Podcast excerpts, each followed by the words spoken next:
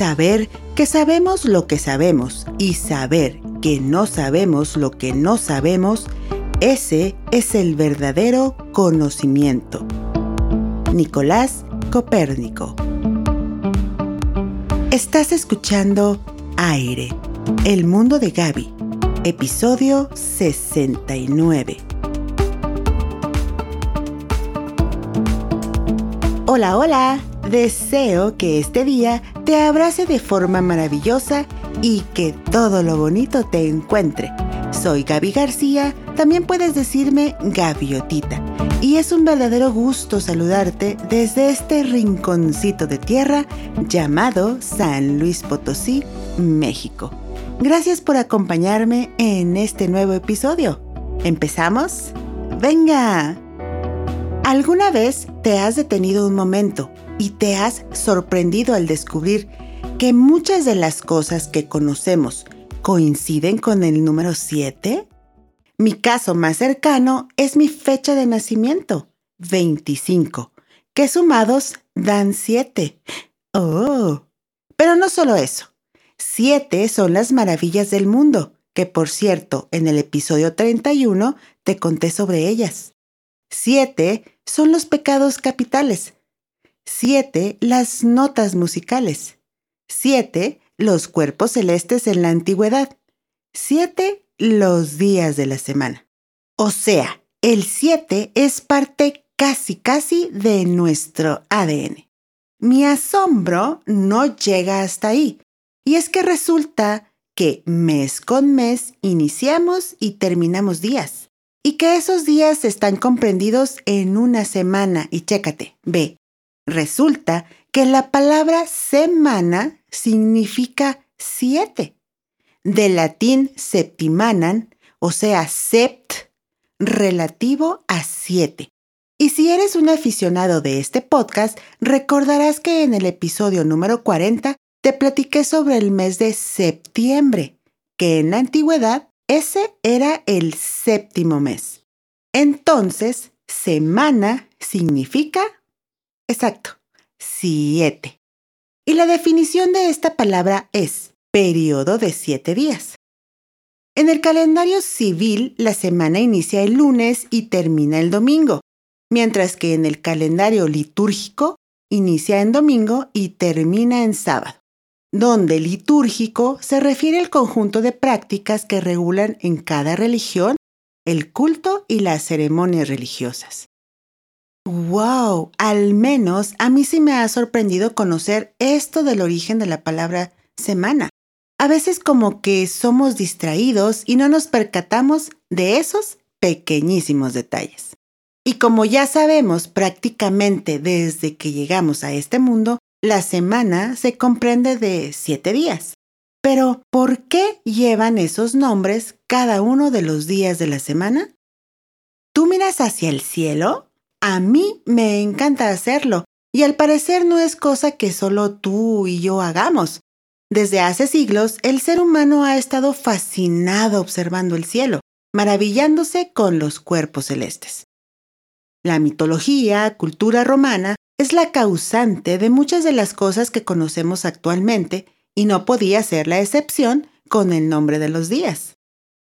Su adoración por sus dioses y los cuerpos celestes, que en su momento solo podían seguir visualmente, eran el Sol, Dios creador de vida, la Luna, diosa madre, reina del cielo, Mercurio, Dios del comercio, Venus, diosa del amor, Marte, dios de la guerra, Júpiter, rey de los dioses y el cielo, y Saturno, dios de la agricultura y la cosecha.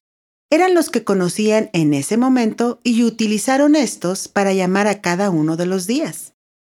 A continuación, te mencionaré el origen de su nombre. Por cierto, ya ves que los días de la semana terminan en ES, lunes, martes, miércoles, jueves, pues eso es debido a la abreviación del latín día, o sea, dies.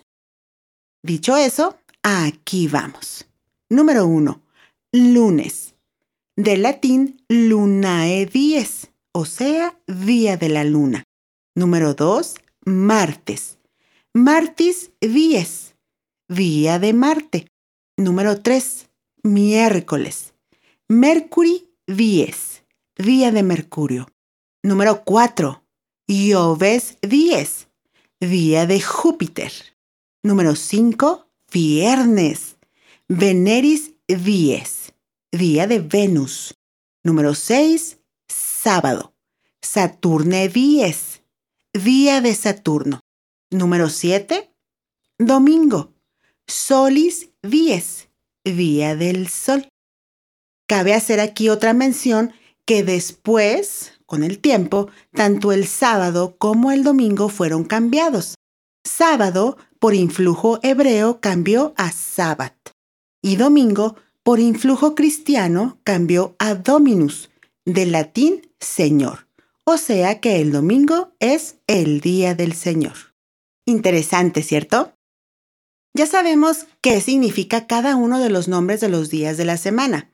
La pregunta ahora es, ¿será lo mismo en inglés? Pues veamos.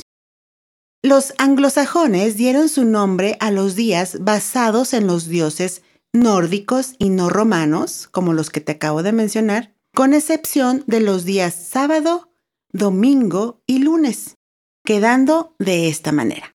Número 1. Monday, Moon Day, día de la luna. Tuesday, Tuesday, día de Tyr, uno de los hijos de Odín y es el dios de la guerra, comparado con el dios romano Marte. Número 3. Wednesday, Woden's Day, o sea, día de Odín, que también se le conocía a Odín como Woden, dios de la sabiduría y la guerra, y a este estaba comparado con el dios romano Mercurio. Número 4. Thursday. Thursday, día de Thor. Todos lo conocemos, día del trueno, comparado con el dios romano Júpiter. Número 5. Friday, o sea, Frigg o Freya Day, día de Frigg. Frigg es el nombre de la esposa de Odín, diosa del matrimonio, comparada con la diosa romana Venus. Número 6. Saturday. Saturn's Day, día de Saturno. Y número 7. Sunday. Sun's Day, día del sol. Esto es realmente emocionante, al menos a mí me lo parece. Por todos los dioses del Olimpo. Qué bonito es aprender cosas nuevas y eso a mí me encanta. Yo solo espero que esta semana sea maravillosa para ti y que todos estos dioses que forman parte de nuestros días te acompañen para que puedas vencer todas y cualquier tipo de batallas que enfrentes. Recuerda sonreír y ser muy, pero muy feliz, ¿ok? Cuídate mucho, nos escuchamos en el siguiente episodio. Hasta entonces, bye bye.